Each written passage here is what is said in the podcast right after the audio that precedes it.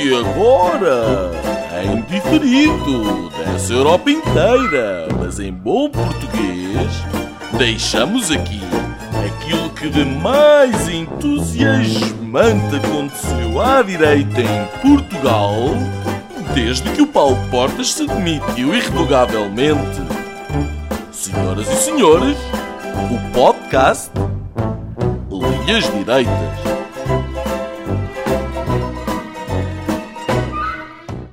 Dia, bem-vindos ao Linhas Direitas desta semana. Está a ser gravado dia 15 de abril de 2020.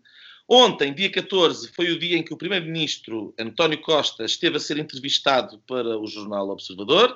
Falou sobretudo sobre a economia, sobre restrições prolongadas, inclusive ao próximo ano letivo, uh, e disse o óbvio que o confinamento dos idosos poderá vir a ser maior do que o resto da população. Uh, ao que parece, terminou a entrevista dando conselhos para as férias de verão, uma espécie de vá para fora, cá dentro, versão Covid. Em seguida, foi o nosso Primeiro-Ministro reunir com especialistas, peritos em diversas especialidades muito especiais, ah, assim como a economia. Curiosamente, de tanto especialista, só faltou alguém especialmente especialista na especialidade da gestão empresarial. Daquilo que eu vi, basicamente académicos. Dessa reunião saiu que vai haver uma saída, só não se sabe quando, nem como, apenas que vagarosa e com cuidado. Do outro lado do Bloco Central, Rui Rio também deu sinais de vida. Escreveu uma carta aos militantes do PSD. Aí explicou que o combate ao vírus é razão fundamental para cooperar, e cito, uh, com o governo. E que quem criticar o governo é antipatriota. Nos Estados Unidos, estalou o verniz entre Donald Trump e o Anthony Fauci, o líder da Task Force americana para combater o Covid-19. A coisa foi pelo, pelo Twitter. O problema uh, foram os critérios de qualificação de um óbito por Covid-19, que aparentemente até essa confusão dependiam apenas uh, de o morto ser portador do Covid-19. Ou seja, alguém infectado pelo vírus que fosse, por exemplo, atropelado por um autocarro, seria estatisticamente um morto por Covid. Trump não gostou, o verniz estalou e hoje a CDC reviu os números de acordo com um critério em que a morte por Covid passa a ser apenas atribuída quando é o fator principal do óbito. Resultado dos cerca de 26 mil mortos por Covid, os Estados Unidos passaram hoje a ter apenas 8.259.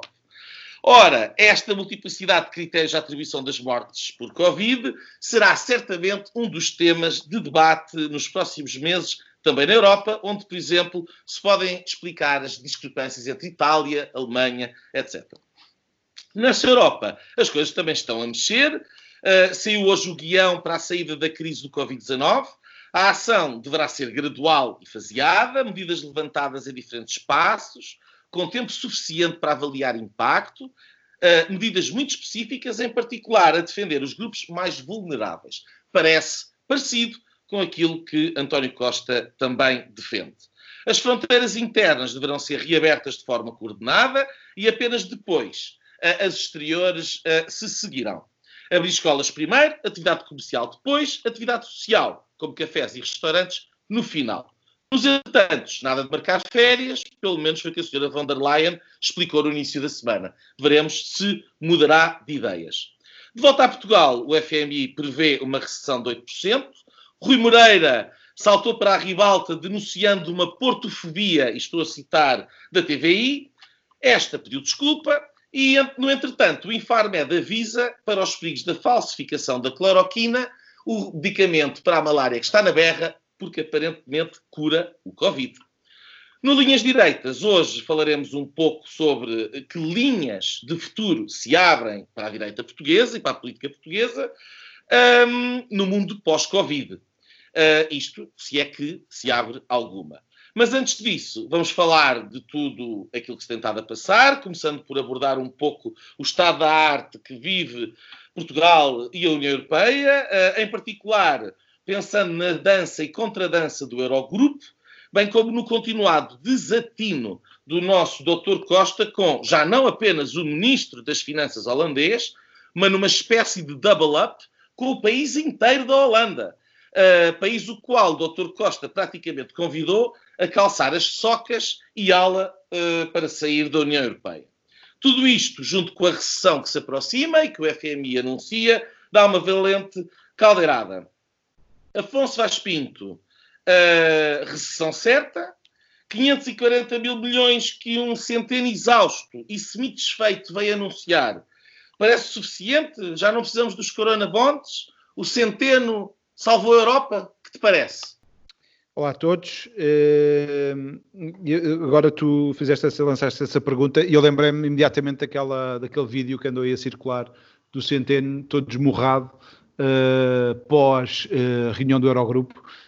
Um, eu acho que foi uma, uma, Eu acho que é positivo. Aquilo que, que basicamente aconteceu no Eurogrupo foi criar um teto uh, porque de, destes 500 eh, mil milhões, um bocadinho mais, de ajuda que mais não é do que dívida e, portanto, eu fico contente. Eu acho que o meu barómetro uh, passou a ser uh, os jornais holandeses que gritaram vitória. Uh, toda a gente sabe que eu tenho alguma simpatia pelo cor laranja o António Costa, enfim, não gosta muito de cor laranja, mas eu, eu não é por essa razão que eu, que eu estou a simpatizar com os jornais holandeses, pela cor, uh, mas simpatizo porque, porquê? Eu preferia que Portugal estivesse numa posição diferente. Uh, que Portugal estivesse do lado dos que tinham pensado um bocadinho mais e feito as escolhas certas, se calhar há mais tempo do que o tempo deste governo, certo, Uh, se calhar um sonho uh, que nunca irá acontecer, Portugal estar no, no, no grupo dos, dos, mais ricos dos mais ricos uh, e estar na posição da Holanda. Nós estamos na posição, uma posição bastante diferente e o que me custa, eu acho que é ver o governo português primeiro a lançar farpas Uh, que basicamente são para consumo interno, é política interna, é, enfim, uh, é este governo mais preocupado com uh, eleições internas do que propriamente com, com a solução para os problemas e as tais bolsas de voto que nós falávamos no, a semana passada. e eu acho que qualquer teto que impeça que Portugal se endivide ainda mais uh, e já agora a acompanhar uh, esta semana uh, e também comentando um bocadinho aquela, aquela entrevista de, do Mário Centeno à TVI, que tanto foi para consumo externo como presidente do, do Eurogrupo, mas também como ministro das Finanças, a nossa economia europeia e também portuguesa vão retrair bastante. E eu só espero que esta dívida, que não é uma ajuda, é uma dívida do Eurogrupo uh, ou da Europa, um, que não seja uma razão para o PS continuar as mais políticas e pronto, e, enfim, é um teto. E se os holandeses estão contentes, eu também estou contente. Gonçalo Cevada, tu que uh, saíste do armário xenófobo na semana passada, uh, com grandes generalizações a propósito do, do, dos holandeses, Uh, uh, Diz-me uma coisa: mudaste de opinião ou ach, continuas a achar que a Holanda tem que ter uma abordagem mais solidária ou deveria ter uma abordagem mais solidária na, nesta questão aqui, neste, neste, neste cisma Costa-Holanda?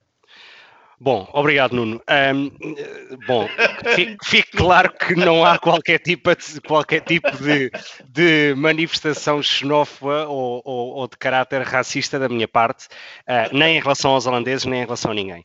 Um, o comentário que eu fiz na semana passada, nem nenhuma saída do armário. O comentário, o comentário que eu fiz a semana passada em relação à Holanda tem que ver muito mais com aquele futuro que eu uh, acho que deve ser a União Europeia uh, do que propriamente uh, serem os holandeses, quer dizer, poderiam estar nesse papel os finlandeses ou os cipriotas, ou, enfim. Portanto, o ponto não é tanto a origem, mas, mas o ponto da discussão. Uh, voltando voltando a, um, a esse ponto sobre o Eurogrupo e o que foi lá decidido. Como, como tu bem disseste, Nuno, estamos a falar de uh, um pacote de fundos na ordem dos 540 uh, mil milhões de euros, com, digamos, com distintas fontes, seja o mecanismo europeu de estabilidade, seja o Banco Europeu de Investimento, etc. a questão que daqui saiu, e enfim, eu acho que um acordo no final do dia é sempre bom e deu um sinal positivo aos mercados e vimos isso desde segunda-feira. Um, mas de facto, uh, não deixa de ser um, uma manifestação de intenções, porque a verdade é que vamos ter que esperar até uh, quinta-feira uh, da próxima semana, quando, quando, quando, quando houver o Conselho Europeu, para perceber qual é que é a praticabilidade de tudo isto. Um, e o segundo ponto tem que ver com o seguinte, que é que eu acho que isto tem claramente que ser clarificado, que é, por um lado, isto é uma vitória para a Holanda, segundo o próprio Ministro das Finanças holandês, um, mas por outro lado também é uma vitória para Portugal, para a Espanha, para a França, para a Itália. E o mais engraçado de tudo isto é que há um acordo, mas há 27 interpretações. Uh, porque, por um lado, o Ministro das Finanças holandês vem dizer que uh, os fundos serão ou só poderão ser utilizados exclusivamente no contexto uh, uh, um, da crise uh, da Covid-19, como medida direta. Ora, não é a interpretação que é feita por outros países, nomeadamente pelos países do sul da Europa. Um, e depois eu também vos, vos sou, vou, vou-vos ser muito sincero que é, as taxas de juro aplicadas ao uso deste tipo de fundos são muito mais altas do que, do que aquelas que o BCE está, tá, tá, digamos, a garantir. E, portanto, eu também verdadeiramente não compreendo muito bem qual é que é uh, ou qual é que vai ser a vantagem de recorrer a este tipo de mecanismos uh, como forma de, uh, de, financiamento dos Estados.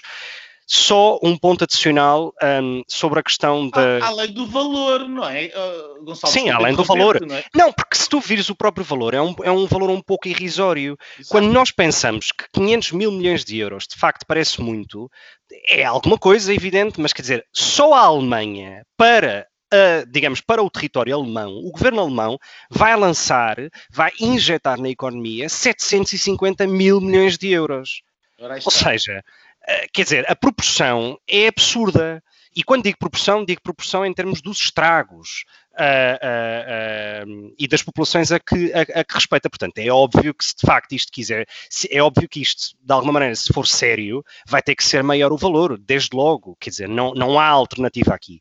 Até porque depois, quando nós pensamos, quando nós pensamos Uh, um, por exemplo, nas previsões do FMI, como tu falaste na introdução do programa de hoje, uh, de uma recessão em Portugal na ordem dos 8% uh, uma dívida a subir para os 135% do PIB.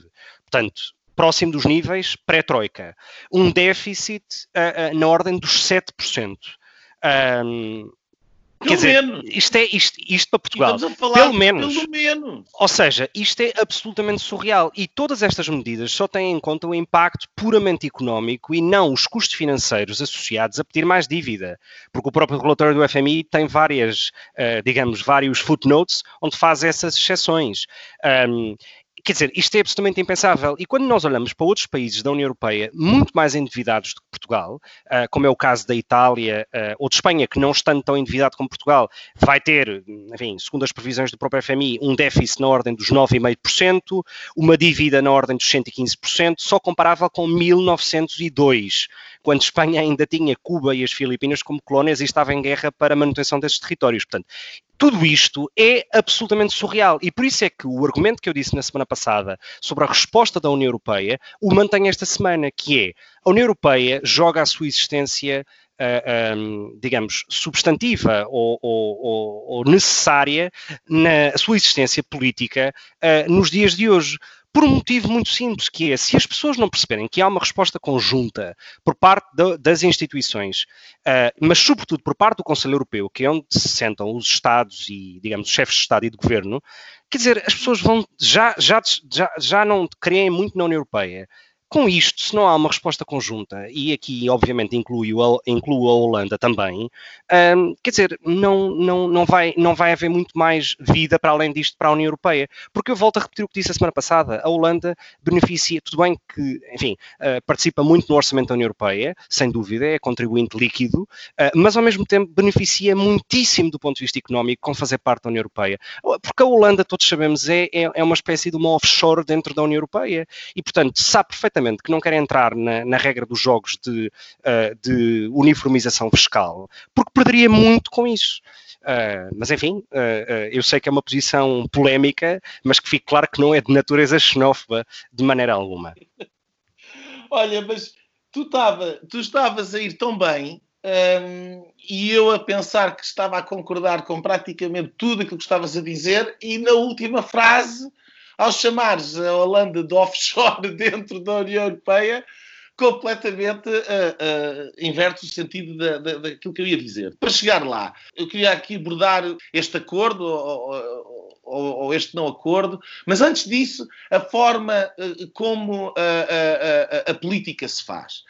Um, e, e, e, isso, este cisma Costa versus um, Holanda, que ao contrário, atenção, das declarações repugnantes do Dr. Costa uh, um, a propósito do Ministro das Finanças holandês um, na semana anterior, ou duas, há duas semanas, uh, dez dias talvez, eu não estou certo, a primeira vez que ele se atira uh, aos holandeses para defender o seu Ministro das Finanças, ele uh, não estava uh, a ter eco para lá daquilo que é a comunicação social portuguesa por oposição, desta vez, foi um bocadinho falado em Espanha, mas uh, desta vez uh, teve honras de política. Uh, portanto, ele saiu na, na, comunicação social internacional como dizendo, quer dizer, os holandeses não querem vir, que não venham. E eu aqui coloco de um lado, quer dizer, vamos pôr as coisas assim. Se fosse o, o, o, o primeiro visto holandês, como se isto fosse imaginável, a, a, perguntar aos portugueses: então, mas se vocês não acertam com as contas, se vocês não conseguem aguentar o ritmo uh, económico, se vocês uh, acham que uh, a, a, coisa não está a funcionar bem, uh, porquê é que não saem? E eu gostava de saber o que é que não iria acontecer. Desde. E eu estava a brincar com a questão da xenofobia precisamente porque isto era uma arma que é fácil de. Ah, estão a ser xenófobos e o Sul e a questão dos pigs, etc. Mas a verdade é que a pergunta é legítima. E, e, e, portanto, se, e é muito mais legítima, seria muito mais legítima a pergunta dos holandeses que não a fizeram do que a pergunta do Dr. Costa. Porque basicamente o Dr. Costa está a dizer aqueles que mais contribuem para o, o, o, o orçamento da, da, União Europeia e aqueles a que mais nós dependemos para, nos, para, para, serem solidários connosco, se não, querem, se não querem cá estar, que se vão embora. Quer dizer, isto é como eu ando a pedir dinheiro emprestado e ainda convido quem me empresta dinheiro a ir à sua vidinha.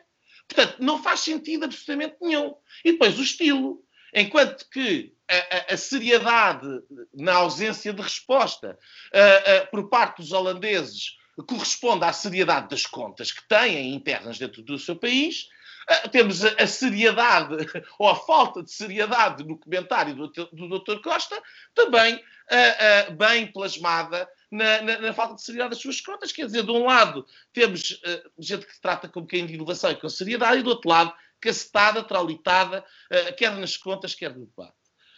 Quanto ao Eurogrupo e à sessão de boxe, eu, eu, admito, Afonso, quando, quando estava a fazer a, a, a, a, introdução, que precisamente aquelas palavras foi porque eu vi o vídeo. Uh, e, e, e, achei, que, achei que era adequado e estava bem uh, resumido a, situação. Um, não há acordo. E o Gonçalo Cevada explicou porquê. Uh, quando há um acordo com 27 ou 19, seja em que todos os participantes, cada um tem a sua interpretação, e as interpretações não batem certo umas com as outras, isso quer dizer que não houve acordo. É tão simples quanto isto. Algumas é são contra. não há acordo nenhum. Uh, aquilo que há é uma, um show político em que lá se conseguiu, ao fim, e daí o, o batido e o esmorrado, etc., lá conseguiu sacar ali umas palavras que toda a gente assinou, mas que não resolveram a questão de fundo. E a questão de fundo é, obviamente, transferência de recursos do norte para o sul, uh, e, o, e, o, Gonçalo falou, e eu vou, vou focar nessa, na questão da, da, da, da harmonização fiscal, que não interessa minimamente nada aos holandeses. Não interessa a, a harmonização fiscal aos holandeses, mas eu não concordo com a ideia que os holandeses sejam uma offshore. Uh, uma offshore uh, é, é, uma coisa, uh, enfim, que serve simplesmente como morada, mas a questão holandesa não é só isso. a Holanda não não é atrativa uh, da, perspectiva, da perspectiva fiscal, única e exclusivamente porque tem uma taxa uh, de IRC muito, muito baixa. Se fosse esse o caso, então quem estaria melhor na, um, na Europa seria a Hungria, que tem uma taxa de IRC de 9%. Portanto, não é esse o caso. Agora, a Holanda é um país confiável e é um país onde, por exemplo, ao contrário de Portugal, a política fiscal não muda de dois em dois anos ou a justiça funciona, ao contrário de Portugal, onde uma empresa que quer investir pode estar 10 anos à espera de, de um acórdão. Portanto, quando nós colocarmos as coisas em perspectiva, dizer que é offshore parece um bocadinho exagerado. Eu, eu, se me permites, uh, uh, só, só rebater essa questão e, e, não queria também perder muito tempo com isso.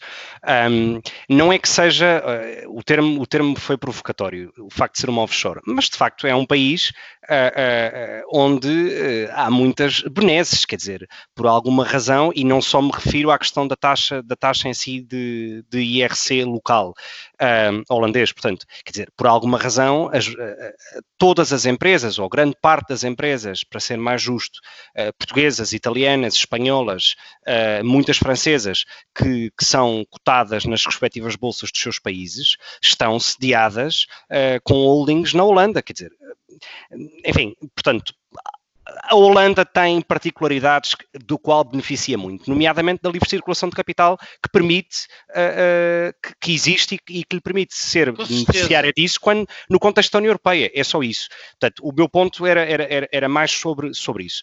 E, obviamente, enfim, tem um espírito mercantilista secular e que eu admiro muito, mas que há momentos em que também é preciso uh, perceber, se calhar, que é preciso dar um passo atrás para poder beneficiar continuadamente, como aliás nas últimas décadas, nas décadas que, ah, que olha, se aproximam, é só isso. Mais uma vez, acho que aí, eu acho que é precisamente aqui que nós nos dividimos. Uh, não, não é que eu não vou aqui fazer um, um, um advogar o mercantilismo, etc. Mas, mas repara uma coisa. Eu gosto muito da ideia de competitividade fiscal. ninguém é obrigado a ter o, o, o regime draconiano que existe em Portugal. Todos os países podem ter um regime igual ao holandês. A questão é que na Holanda, tu, na Holanda também tens o welfare system. Eu estudei na Holanda, atenção, a nível superior, numa universidade top 50, que é a Universidade de Leiden, e custou-me um mestrado numa das melhores universidades do planeta 500 euros. E eu não sou holandês.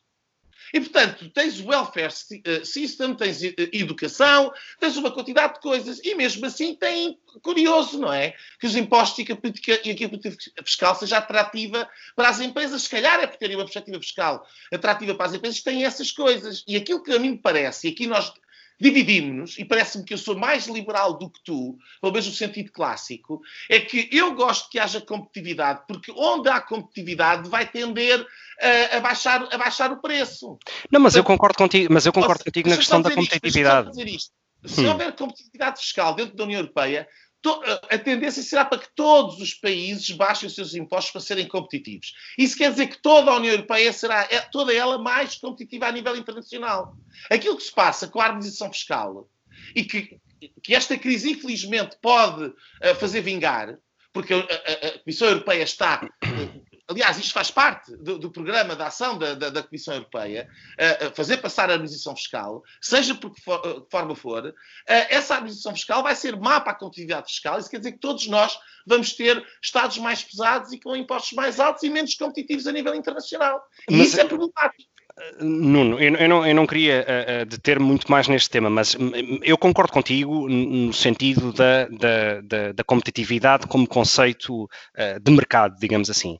Agora, o que se vive na União Europeia, muitas vezes por opção, algumas vezes por necessidade de alguns Estados, é uma deslealdade, é uma unfair competition. Porque no final do dia, o facto de existirem as quatro liberdades e em particular a liberdade e a livre circulação de capital e de estabelecimentos permanentes, etc., eh, o que acontece é que muitos Estados, uh, para poderem pagar dívidas ou pagar déficits de décadas anteriores, têm que manter níveis fiscais, por um lado, e, obviamente, estando na União Europeia, existindo essa liberdade de circulação de capital, permite que muito desse capital se, uh, uh, digamos, se deslocalize para uh, jurisdições ou países no contexto europeu muito mais favoráveis. E quem diz a Holanda não é a única. neste aspecto, por exemplo, Luxemburgo também, enfim, tem muito que se lhe diga, a própria Irlanda. Um, a própria Irlanda e, portanto, são Estados que simplesmente politicamente têm estado mais sossegados neste tema, uh, porque, porque provavelmente vêm a longo prazo. E não, vêm a longo prazo que beneficiam muito não, mais, não é? É certo, mas não responde à questão. Desculpem lá interromper-vos estava... o, o bate-boca. Uh, queria só dizer que, uh, de facto, há aqui um diferendo entre países. tu disseste que não havia acordo Uh, eu acho que não concordo nada com isso. Houve o acordo possível, é assim, a 27 é o acordo possível, ou a 19, ou o que tu quiseres. Uh, houve uh, pelo menos uma base comum e a União Europeia é feita destas disputas e há de ser sempre feita. enfim, se compararmos com, a, com a, a, as disputas que houve do outro lado do Atlântico nos Estados Unidos, foram bastante mais graves, com guerras civis. nós também já as tivemos aqui na Europa. eu acho é que, e a questão das interpretações tem a ver com os eleitorados internos de cada país. O, o governo uh, holandês está a falar para o seu eleitorado e para aqueles que lhe podem ou não renovar uh, o, os mandatos. O António Costa está, uh, como tem estado, sempre com, com o pensamento do, no consumo interno. E, e, acho que é isso que, que se evidencia destas discussões. Mas Agora, questão... claro que, claro que deixa-me só terminar. Força. Claro que, seja o centro, seja a periferia, e é disso que se trata, quando se fala de centro, nem diria norte e sul, falava mais de, eh, de centro da Europa, que é a Holanda, a Alemanha, e periferia, que é Portugal, Irlanda também, um, todos têm a ganhar em estar na mesma União. Agora, Portugal tem que perceber em que posição é que está e negociar de forma uh, que não acicate os tais eleitorados que podem pura e simplesmente tirar o tal apoio que o uh, Portugal procura. A questão, a questão deixa-me só, deixa só comentar um ponto aqui adicional e se calhar podemos, podemos depois uh, uh, comentar uh, também um pouco a resposta atual que grande parte dos governos europeus e mundiais, ocidentais, digamos, têm estado a dar e muitos deles são liderados por partidos conservadores, democratas cristãos ou de direita em geral. Eu vou-vos só dar, um, um, digamos, quatro exemplos. Um, nos Estados Unidos sabemos que, enfim, o Donald Trump está a injetar dinheiro na economia, uh, onde agora pede até que os próprios cheques que são entregues às famílias que não têm contas bancárias vão com a sua assinatura, algo inédito uh, uh, na história dos Estados Unidos, o que obviamente vai atrasar o processo, mas enfim, esta tem sido a resposta do partido de Donald Trump e, portanto, do Partido Republicano como resposta a esta crise, algo que hum, muito, muito longe de qualquer tipo de política económica há a Ronald Reagan, por exemplo. Vemos o Japão que promove esta, eu acho, extraordinária, extraordinária no sentido de, por um lado, economicamente interessante, mas até um pouco uh, anti-globalização e um pouco em linha com aquilo que o Nuno dizia há alguns programas atrás. Um, o Japão hoje está a financiar com taxas de juro super uh, baixas uh, e com uma série de incentivos fiscais associados a isso para que todas as suas empresas deixem de produzir o que quer que seja na China e passem a produzir no Japão. Uh, isto, para garantir, isto para garantir, no fundo, que consegues manter as cadeias de valor e os supply chains das empresas japonesas e vender no mercado japonês para os consumidores japoneses. Um, na questão de é o fim da globalização ou não.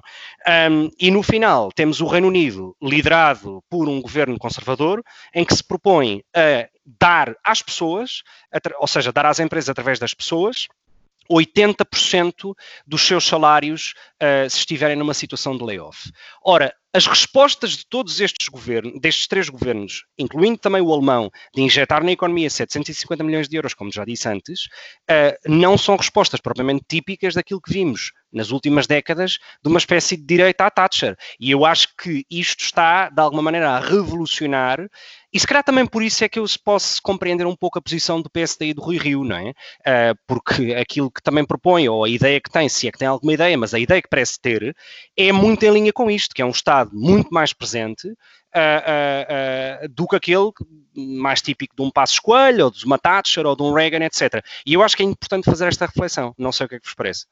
Oh, oh, eu não. Olha, eu só dizer aqui duas notas antes de passarmos mais a, ao segundo tema e a. Um, e um bocadinho como é que porque até acho que tua, esta tua última intervenção coloca-se nesse, nesse campo também. A, a, disputa que o Afonso falava há bocadinho, um, temos que ver que não é só uma mera disputa, é, é, é uma discussão absolutamente fundamental. Eu já tenho falado sobre isso aqui no, no, no Linhas Direitas. É a discussão sobre a federação ou a não federação. Portanto, quando nós estamos a falar da harmonização fiscal, quando nós estamos a falar de vistos orçamentais, nós estamos a falar se o poder uh, orçamental e o poder fiscal se mantêm nos Estados ou passam para, para, para a União Europeia. E, portanto, é, é, não é uma mera disputa. É, é, é, uma discussão absolutamente fundamental e que vai continuar a existir uh, enquanto ela não for resolvida. Porque a União Europeia está a meio de uma ponte e ou, ou, dá dois passos atrás ou dá dois passos à frente. No meio da ponte, em crise, é que é difícil de ficar. Uh, relativamente ao, relativamente ao, ao, ao, que tu dizias, uh, e só porque eu tenho falado bastante nesse assunto, e até lhe dei o nome, que foi não fui eu que dei, que foi o professor Huerta de Soto que, que fala sobre o que é um processo de japanificação, ou, ou niponização, a tradução portuguesa não, não, nunca li, uh, uh, é precisamente esta. Tu não podes comparar a realidade que, existi, que existe hoje em dia com aquela que existia há 30 anos atrás. Porque há 30 anos atrás tu não tinhas os bancos centrais donos já de parte da economia.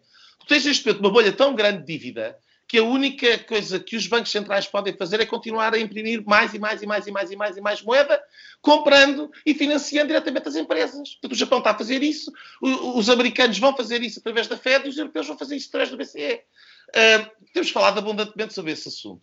Uh, uh, mas, mas oh, Gonçalo, tu falavas aí um bocadinho, e, e, eu gostava de pegar aí e lançar para o segundo tema. Estavas a falar da direita mais a Passos Coelho, uma direita mais à, à liberal, como, se, como se o Rio não fosse isso. mas quer dizer, será que alguém compreende em Portugal uh, o que é que as diferentes direitas ideologicamente uh, uh, um, significam para o futuro. Eu, se calhar, chuto outra vez para o Afonso, porque ele falou. Uh, uh, tem estado mais calado, nós pusemos ali com aquela, com aquela conversa. Uh, Afonso, tu, tu, tu vês ideologicamente, uh, tu vês que a ideologia, pode de outra, de outra maneira, tu vês sequer que a ideologia, um, para além da, dos valores, portanto, a, a, tal visão mais liberal, menos liberal da economia, seja algo que sequer faz parte de alguma das soluções à direita ou que fará parte a seguir ao Covid? Eu acho que está tudo em ebulição e que uh, se lança aqui agora um momento de pós-Covid, não é?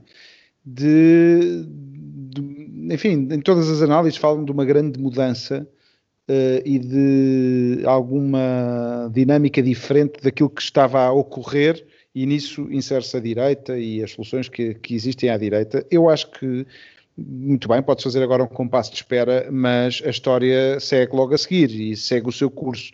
Acho que uh, pode haver este fenómeno que, que, o Gonçalo está a comentar, de, de, de, a direita se agarrar aos seus lugares e, uh, e, e, ter esta, esta uma versão mais democrata cristã e, e no fundo ir, aos, uh, ir às soluções clássicas, aquelas a que se agarrou uh, principalmente no pós-guerra e no pós-segunda guerra mundial.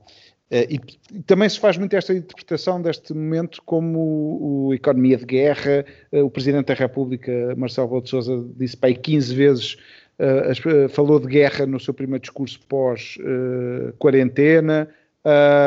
E portanto, no fundo, há esta sensação que se joga uma grande, um, um, um, tempo novo. Eu acho que, em parte, sim, porque vamos ter muito, muitos desafios, nomeadamente no controle de, de sanitário, etc. Mas eu acho que uh, a história vai, vai continuar o seu curso.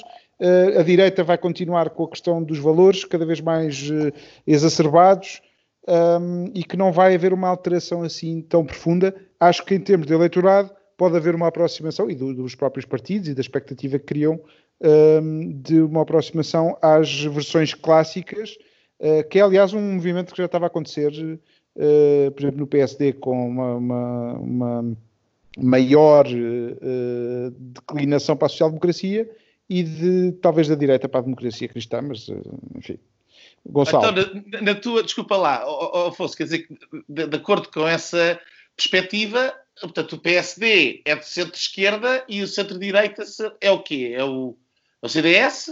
É, é, é, o, CDS que, que agora também está em quarentena, diria eu. Uh, o Chega, uh, acho que é um bocadinho um novo fenómeno, uh, um bocado na linha de Trump e de Bolsonaro, de, tem toda aquela, aquela politicamente incorreto que está a satisfazer uma bolsa grande do eleitorado e por isso é que está a crescer Uh, mas depois tem ali pés de barro, não tem assim tanta estrutura, tem alguns anticorpos como, como a questão mais à direita e de, e de enfim, de, de, quando entram com aquelas eh, máximas da castração química e soluções desse tipo assustam o centro, uh, que agora fique também um bocado em quarentena e que, e que ressurja um bocadinho mais à frente, mas que eu acho, o que eu estava a dizer é que não vejo assim uma mudança tão grande, uh, pode haver agora nos debates, e, e, em algumas medidas sim, estamos em economia de guerra e em política de guerra, se quiserem, mas no pós-guerra vai tudo voltar mais ou menos à mesma posição, acho eu.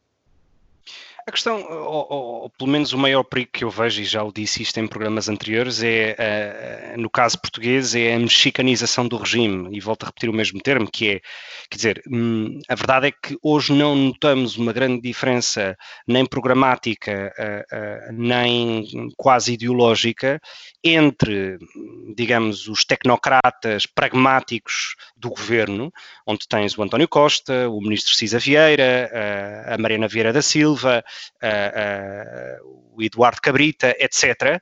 Portanto, não estou a falar, enfim, daquela malta tipo os, os, jovens turcos, já nem me lembro desse termo, mas, enfim, como é que se chama o Pedro, o ministro de, dos Assuntos Parlamentares? Enfim, não me lembro do nome. Uh, o Pedro, Pedro, Pedro, Pedro Nuno Santos. Pedro Nuno Santos, exatamente. Portanto, anda desaparecido. Se, se, compararmos a ala, claro que anda desaparecido, porque, quer dizer, uh, não... Não há boas notícias para dar. Evidente, evidente, não é? Esse quer-se quer -se resguardar de uma suposta futura crise. Aliás, uh, já não sei quem é que, qual é que era o comentador que fazia esse, esse, esse acho que era o Marcos Mendes, que fazia esse comentário este domingo, em que dizia que esta necessidade absoluta do, do António Costa dar sete entrevistas no espaço de um mês e agora o Marcos Mendes não disse isto, mas eu acrescento, quando na questão da crise dos incêndios em 2017 foi de férias não sei para onde, quer dizer, isto é porque de facto eh, politicamente, a crise da Covid-19 está a beneficiar o governo, está a aumentar a popularidade do António Costa e, eh, segundo consta, a aumentar uma tensão uh, significativa e importante entre Belém e São Bento. Ora, por, por perceber quem, quem, é o protagonismo, se isto corre mal, qual é que é, de quem é que é a culpa. Mas enfim, o ponto aqui é para dizer o seguinte, que é, no Partido Socialista, e isto para voltar à ideia de quando comecei agora a falar, que é, no Partido Socialista, uh, aqueles que estão à frente no, na liderança desta crise são os pragmáticos, são as pessoas mais de centro do PS. Uh, é se, se, calhar um PS mais, uh, mais clássico, digamos, não tão ideológico ou ortodoxo. E no PSD temos ao contrário, temos o PSD mais encostado uh, ao centro também. Uh, ora, eu hoje não vejo uma grande diferença ideológica entre uh, o Rui Rio ou o Ministro da Economia, Cisa Vieira. Não vejo uma diferença. Não há um, uma diferença. Ora... Ou o Centeno, não é? Ou, ou, no Centeno. E, portanto, Imagina-se o, o Rui Rio é... e o Centeno perfeitamente do mesmo governo. Exatamente, e portanto o ponto aqui é, claro. qual, é que, qual é que é a alternativa à, à, direita? Quer dizer, tens o CDS que poderia ir por uma via que se calhar ideologicamente tem, ideologicamente está mais próximo, agora com esta nova liderança do Chicão, uh, de uma certa democracia cristã, mas quer dizer, não tem nem, nem estrutura, nem idade, nem, enfim, não cumpre os requisitos, digamos assim, mínimos. Uh, quer dizer, a iniciativa liberal, enfim o Chega. Portanto, eu acho que a direita portuguesa verdadeiramente está ou vai ficar órfã na, no pós esta crise, um, precisamente porque não há essa porque não há uma, uma identificação ideológica. Isto faz-me lembrar, não sei se vocês acham que faz sentido ou não esta comparação, mas isto faz-me lembrar, só que ao contrário, um, neste caso agora com o PSD, a, aquela suposta pasoquização que aconteceu ao Partido Socialista grego na crise das dívidas soberanas há 10 anos atrás, em que as medidas que tomava eram tão parecidas com aquelas que o, o, equivalente ao PSD acabou por tomar ou, ou, propunha, que as pessoas não conseguiam identificar ou distinguir esse, um, os dois partidos e acabou com a eliminação, do, o desaparecimento do Partido Socialista grego. O mesmo aconteceu com o Partido Socialista francês, etc. Ora, isto para dizer o quê? Que, que se o PSD, de facto, não corre riscos de se afirmar como algo diferente, como está a acontecer em Espanha, em que de facto há uma oposição declarada ao governo espanhol com medidas muito concretas, corre o risco de desaparecer. E honestamente eu acho que isto é mau para a democracia. Olha, só uh, dar uma tô... chega. Eu acho diz, que uh, eu acho que o PSD uh, está ainda numa fase, esta carta aos militantes do Rui, do Rui Rio, aos militantes, é um bocado esse o momento, está em, num, num hold your fire que eu acho que neste momento se impõe de não fazer oposição. As coisas agora já estão a ficar mais definidas e já estamos a entrar, depois da época do, do, do momento dos especialistas em saúde, há um bocado o Nuno falava no, no, na introdução dos especialistas dos especialistas. Uh, depois dos especialistas de saúde, passámos para os de economia. Gostava já agora de ver mais empresários e mais capitalistas, capitalistas a falar. e bancos, e bancos não só a ouvirem coisas de, em Belém, mas uh, bancos também com uma opinião e uma posição, porque são parte da solução, não são parte do problema. Isso é uma conversa mais à esquerda.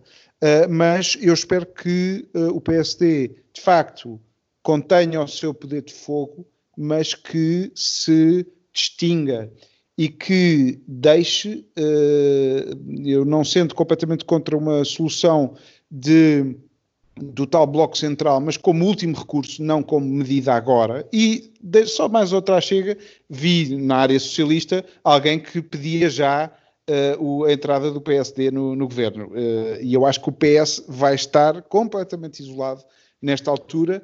E se o PSD tiver que se aproximar do PS para garantir a governabilidade, a governação do país, que eu acho que é esse um garante, e as pessoas estão à espera que tanto o PS como o PSD façam isso, uh, que o faça de forma muito cirúrgica e com medidas muito inteligentes, como aliás o Passo Escolho fez na pré-queda de, de Sócrates com aqueles PECs em que mostrou disponibilidade para soluções, mas depois chegou ali um limite e não e custou a direito. Não, eu estou, eu estou, não, não, não estou, não estou 100% de acordo um, com o que estás a dizer, porque eu não, não, não, não, não vejo como é que uh, em, em, momento algum a, a, hipótese do Bloco Central possa fazer sentido. Uh, mas eu, antes de ir aí, uh, vou à carta do, do Rui Rio. eu, eu, eu detestei, sinceramente e eu sou militante do PSD e, portanto, eu recebi a carta. Um, e, uh, uh, e, faz muita confusão, uh, e tu falaste bem, Afonso, sobre esta propaganda constante de economia de guerra, de guerra, de guerra, de guerra, e mais a história da salvação nacional, que isto é tudo balelas. Portanto, nós estamos a viver uma crise, mas esta crise não tem nada a ver com viver uma guerra. E, portanto, só gente que não viveu uma guerra, e eu não vivi uma guerra, mas mas pelo menos consiga antecipar que seja uma situação muito, muito mais grave do que aquela que nós estamos a viver neste momento. Nós estamos a viver uma situação muito particular, uma crise com contornos muito especiais que vai derivar numa recessão económica complexa. E, portanto, a forma uh, como uh, uh, se lida primeiro com esta crise e, em segundo, se sai e se tem uma estratégia económica, é óbvio que merece toda e qualquer discussão. Da mesma, da mesma maneira como é absolutamente evidente que numa democracia liberal merece toda e qualquer crítica a atuação de quem está a lidar com esta crise. Isto é uma evidência. E aquilo que os senhores agentes políticos, desde o governo ao Presidente da República e agora também ao suposto líder da suposta oposição fazem, é falar de uma necessidade de unanimidade, um unanimismo, uma coisa na qual até, quer dizer, o, o, o Rui Rio, aquilo que disse foi que discordar do governo neste momento é ser antipatriota. Isto desqualifica imediatamente como putativo primeiro-ministro deste país. Porque o desqualifica de imediato como alternativa ao Dr. António Costa. Mas não achas que isso é uma, uma atitude de estadista? Não, não acho. Não se pode dizer, uh, quer dizer, uma coisa era se, se selvaticamente tivesse tudo no Parlamento, aos gritos, uh, no meio das bombas a caírem, quer dizer, há, há momentos onde é preciso liderança. Mal ou bem, o doutor António Costa tem exercido, não está em causa. Ninguém coloca em causa a liderança do doutor António Costa, nem do governo. Agora, não quer dizer que se tenha a concordar com tudo, não quer dizer que não se possa fazer críticas. E, acima de tudo, não quer dizer que não se discuta a estratégia de saída do momento em que nós estamos. E, e portanto, este unanimismo e depois colocar aqui o antipatriotismo. E essa, então, que, para quem perceba um bocadinho de história portuguesa e percebe que quando se coloca a, a, o valor da pátria, porque é um valor que não se discute, não se discute quem dizia que não discutimos a pátria era o professor Salazar. em democracia, até a pátria se discute. Portanto, há aqui uma diferença entre aquilo que é uh, uh, uma interpretação, de facto, liberal da democracia e alguém que tem uma interpretação completamente diferente da democracia. Esse alguém, uh, o, o Dr. Rio, desta, com esta perspectiva, não vejo como é que pode alguma vez almejar a, a representar mas, a, a, direita liberal em Portugal. Nuno, mas eu, mas eu acho que essa atitude dele provavelmente é o, a, o pretexto ou a desculpa que utiliza, um, para poder ganhar algum tipo de notoriedade ou, ou popularidade nos eleitores, e outro porque provavelmente a resposta económica que ele, enquanto líder da oposição e presidente do PSD, tem, ou teria, não seria diferente daquela que o governo Exato, está a ter. Seja, ele não ou é uma seja, alternativa. Uh, esse é o ponto, é porque provavelmente não há uma alternativa, não, há, um, aí, uma, não há uma ideia de país diferente. Esse é o ponto. Dizer, exatamente, não há. Não há. E se tu ousas dizer que este é mau, és antipatriota. Exato. É pior do que não apresentar uma alternativa. Ele cola-se àquilo que existe e diz que se tu estás a exigir uma alternativa, és antipatriota. E, portanto, e pegando naquilo que o, que o, que o Afonso dizia há bocadinho, Uh, porque eu acho que ele tem razão. O Afonso tem razão quando diz que o, este partido do Rui Rio, que não é o partido do Passos Coelho, é, é, é um partido de centro-esquerda. Mas quando ele tem razão, e se isto é verdade, então onde é que está a alternativa? Claro, onde é esse é, é, o ponto. Hum, e então, exato. tu falavas e bem que o, que o Chiquinho não tem dimensão. Não tem, não tem estatuto. Sobra o André Ventura. Também tem, o comentador da bola. Não, claro que não. Então onde é que está? Há um vazio. Eu só, tenho, eu, só tenho uma, eu só tenho muita pena de, de não estarmos nos anos 90 e ter um Paulo Portas uh, uh, em grande performance a poder liderar o CDS hoje em dia. Não, eu, eu vou-vos dizer uma coisa e com isto me calmo. Uh, eu, eu vou-vos dizer uma coisa e ser, e ser, vou, vou provocar. este vazio, e este vazio parece-me que todos nós concordamos, de alguma maneira ele existe, Hum. este vazio, se considerarem que o próximo ato eleitoral em Portugal são as eleições presidenciais, que Portugal tem uma cultura uh, sebastiânica de salvador da pátria, e se pensarem que o ato de candidatura nas presidenciais é um ato individual, juntando o vazio com o ato de, uh, individual das presidenciais, na minha opinião, há espaço para que apareça alguém que não representa a atual situação da mesma maneira como Marcelo Rebelo de Sousa neste momento representa. E esse alguém que apareça, que tivesse essa coragem uh, e que fosse imediatamente roubar ali 10% de votos ao professor Marcelo era o suficiente para ele não ter uh, a garantia de uma vitória à primeira volta e para não ser recandidato. E nesse momento. Lebreiro, não digas. É a Cristina Ferreira. é isso que tu queres dizer? Não, não é Cristina Força, Pereira. Continua, Mas, mas, mas caramba, não, acho que podes dizer quem é, ou quem tu achas que é, ou quem tu gostarias que fosse. Uh, eu, é mais eu, isso.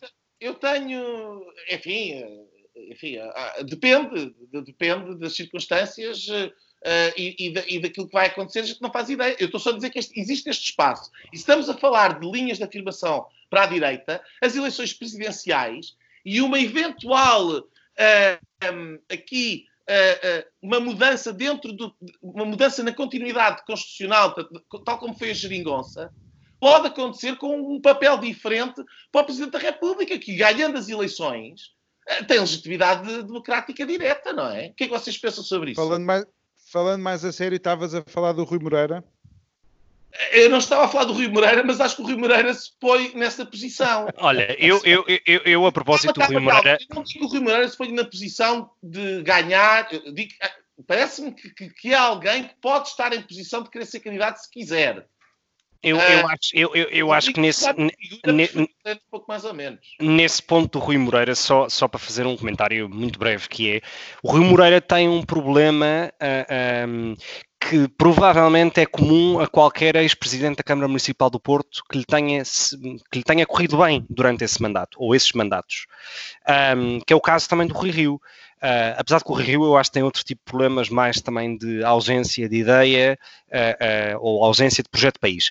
Mas no caso tanto do Rui, do Rui, Rio como do Rui Moreira, é que os dois são figuras políticas nacionais com digamos, com uma abrangência muito pouco nacional.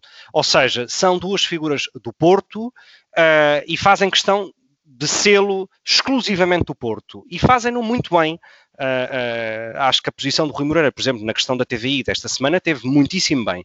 Mas não deixam de ser duas figuras do Porto e sem abrangência nacional. E eu acho que isso, para um candidato presidencial com ambições de vitória, hum, não serve. Imagino que não, uh, uh, não sei, uh, depende, porque as coisas podem mudar de figura, mas tens a antiga Procuradora-Geral da República, podia ser uma candidata, por exemplo. quem eu gostaria, olha, o nome que eu gostaria, o, o António Barreto, apesar de que se calhar já não, não terá, no momento da sua vida, que tivesse disponibilidade para uma coisa deste género, mas seria uma figura e um perfil que eu imaginaria que, poderia ser um game changer na, na, na, na política nacional. Afonso, tu, tu, tu sobre, sobre, esta questão, não, não, uh, tu parece-me que lidas bem com este vazio. Quer dizer, achas, tu sentes-te representado pelo Rui Rio? Sinto, sinto representado, acho que sim. Acho que Haja alguém. Cumpre o, o, seu papel de, enfim, pode-se discutir aqui ou ali algumas uh, opções, mas uh, acho que, que cumpre o seu papel de, como alternativa uh, ao PS. Uh, pode estar mais encostado, uh, mas, mas acho que isso também faz parte tática dele, errada ou certa. Uh, a verdade é que o Cristas teve uma, uma, alter, teve uma posição, dizia a certa altura que era a única alternativa ao PS, e viu-se o que é que aconteceu nas últimas legislativas, quase que eclipsou o CDS. Uh, e o Rui Rio nem teve um, um, uma, uma, um resultado assim tão mau. Uh, este vazio existe, eu só estou confortável com este vazio, ou suposto vazio, uh, um PSD demasiado social-democrata, porque o PSD consegue, consegue reunir estas três famílias uh, que são difíceis de reunir, uh, diga-se de passagem, que é da democracia cristã, onde eu também me revejo, não é? Uh, mas revejo-me mais até como social-democrata, uh, se querem que vos diga, e também liberal. Uh, estes, estes três pés, estas três setas do PSD, e que de facto precisa ali de, de, de, de uma, uma, vaga um bocadinho mais de fundo, e acho que me preocupa mais num momento posterior em legislativas. Aí sim, nas presidenciais eu acho que, que não, acho que o próprio Marcelo representa também bem esse centro-direita, mais com o pêndulo mais para o, para o, centro e para a esquerda, é certo, mas continua, continua a, a, representar bem. Acho que não é um vazio que, que a mim não me, para já não preocupa. Mais à frente, talvez. E preocupa-me o crescimento de fenómenos um bocadinho mais inorgânicos, como o Chega, eh, porque é, é um bocadinho mais a espuma do tempo e, e menos soluções para, para os problemas que Portugal tem. Muito bem. Um vamos talvez às linhas. Uh, Gonçalo, o que é que tu nos trazes? Bom, a minha linha de, desta semana um, é um episódio que aconteceu ontem no Twitter, um, em que uh, um dos vice-presidentes do governo espanhol, Pablo Iglesias, líder do Podemos, faz um, um, um tweet em alusão ao, ao, ao, aniversário da Segunda República Espanhola, portanto, do início do século XX, em que coloca uma fotografia do chefe de Estado espanhol, portanto, o rei Felipe, sobre quem, eh, sobre a quem jurou a, a, a lealdade e fazer cumprir a Constituição e tudo mais, em que faz um comentário de, uh, um, de instigação uh, às odds dos haters uh, de pedir um uma mudança de regime para uma república, porque não se admite que um chefe de Estado no século XXI, numa democracia, utilize uma farda militar. Um, ora, esta questão da farda militar é porque o rei Filipe VI de Espanha uh, estudou, enfim, na Academia Militar e, portanto, estava num contexto de uma cerimónia militar uh, de comemoração da Páscoa e, portanto, por uma questão protocolar histórica, vestiu esse uniforme. É algo que se vê em qualquer uh, democracia constitucional monárquica, na Europa, por exemplo, e que, enfim, é lamentável este comentário. É um governante de um país europeu a pedir quando o país vive a maior crise sanitária do século, a pedir uma mudança de regime e a, e a, e a criar uma divisão innecessária na sociedade espanhola. Só termino a dizer que eu sou uh, uh, proudly uh, republicano e com este comentário não é que não quero fazer nenhum tipo de comentário, mas enfim, sobre, sobre a monarquia ou ser pró ou contra, etc. Mas acho que é ridículo tendo em conta as circunstâncias que vivemos nos dias de hoje. Afonso. Portanto, chuva de civil não molha militar. Uh, o que é que eu escolheria? Eu escolheria a, a notícia de que Portugal foi considerado uh, a sétima democracia do mundo. Uh, eu acho que, apesar das, da risota aqui do, do nosso Nuno Lebreiro, que tem sempre uma visão um bocadinho mais negativa, diria eu, mas acho que é um bom. É bom estar num, num num destes, nós não somos propriamente a, a, a Suécia da Europa, da, do sul da Europa, acho que, acho que, mas é bom ter este indicador uh, e é bom, uh, olhando até para a Espanha e para os, os problemas que existem em Espanha de, de, governação, Portugal não tem esses, apesar de tudo, não tem esses problemas, acho que é importante em democracia gerar consensos e eu acho que é um bom indicador, isto para além também já agora uh, da, do comportamento que Portugal tem tido neste, neste, nesta crise uh, e principalmente uma questão que, que, que, a mim me orgulha são as medidas de acolhimento de imigrantes uh, que durante este período viram os seus vistos serem uh, prolongados até que dure o estado de não o estado de emergência, mas esta emergência nacional e também o acesso à saúde pública. Vi alguns uh, elogios de brasileiros que estão cá, mas há outras nacionalidades. Acho que isso é um bom sinal de, um, de uma sociedade onde eu gosto de, de estar. Subscrevo. Nuno. Ah, muito bem. A, a, parte da democracia é esse estudo. Enfim, são mais de 10 programas a falar sobre isso. Um, eu ia, eu ia, eu ia falar dessa, dessa, dessa coisa do, do, do Pablo Iglesias e de como se calhar, uh, enfim, o futuro, uh, o futuro espanhol está, está com nuvens muito, muito negras, mas um, já tal como aconteceu na, na última semana, parece que cruzámos linhas, uh, mas, mas contraponho com, a, com aquilo que tem sido a postura da rainha Isabel II uh, no Reino Unido. Uh, eu não sei se vocês tiveram a oportunidade de ver uh, a intervenção. A da Páscoa foi só áudio, mas sobre o coronavírus que ela falou. E de facto, com uma, com uma dignidade muito grande e com uma, uma capacidade de representar algo imaterial acima uh, daquele que é o, o debate uh, uh, político e da quesilha política e com capacidade de dizer coisas que são ao mesmo tempo profundas, mas com as quais toda a gente, de, em torno das quais toda a gente se pode juntar. E isso é de uma dificuldade tremenda e tem um valor incalculável. Diz. Uh, só, só, um comentário a, a, isso que fizeste que eu acho que é extraordinário, é que já não se via o povo britânico tão unido desde o referendo escocês de 2014 e é extraordinário como é preciso algo deste estilo para de facto juntar uh, uh, um país todo na mesma direção e acho que ela tem um papel notável nesse teve, sentido. Teve, e eu não sei se, tu viste a intervenção? Vi, vi, ouvi. É, é, é, quase emocionante. Sem dúvida. É, é, e, e tanto toca e e, de facto, uh, uh, uh, eu não sou de ser invejoso com as coisas boas dos outros, ehm, mas entre aquilo que, aquilo que o Reino Unido, a maneira como tem abordado tudo, e em particular aquilo que foi este discurso da, da sua rainha, enfim, deixam-me com respeito. Uh, e, e, também a perceber, uh, se calhar, porque é que as coisas são como são. Foi o momento e anos da rainha, e já agora, uh, só uma crítica, ela não falou do enfermeiro Luís, nem sequer da luva branca do primeiro-ministro no mercado, naquela encenação que todos viram. Meus senhores, foi o programa desta semana. espero que tenham gostado.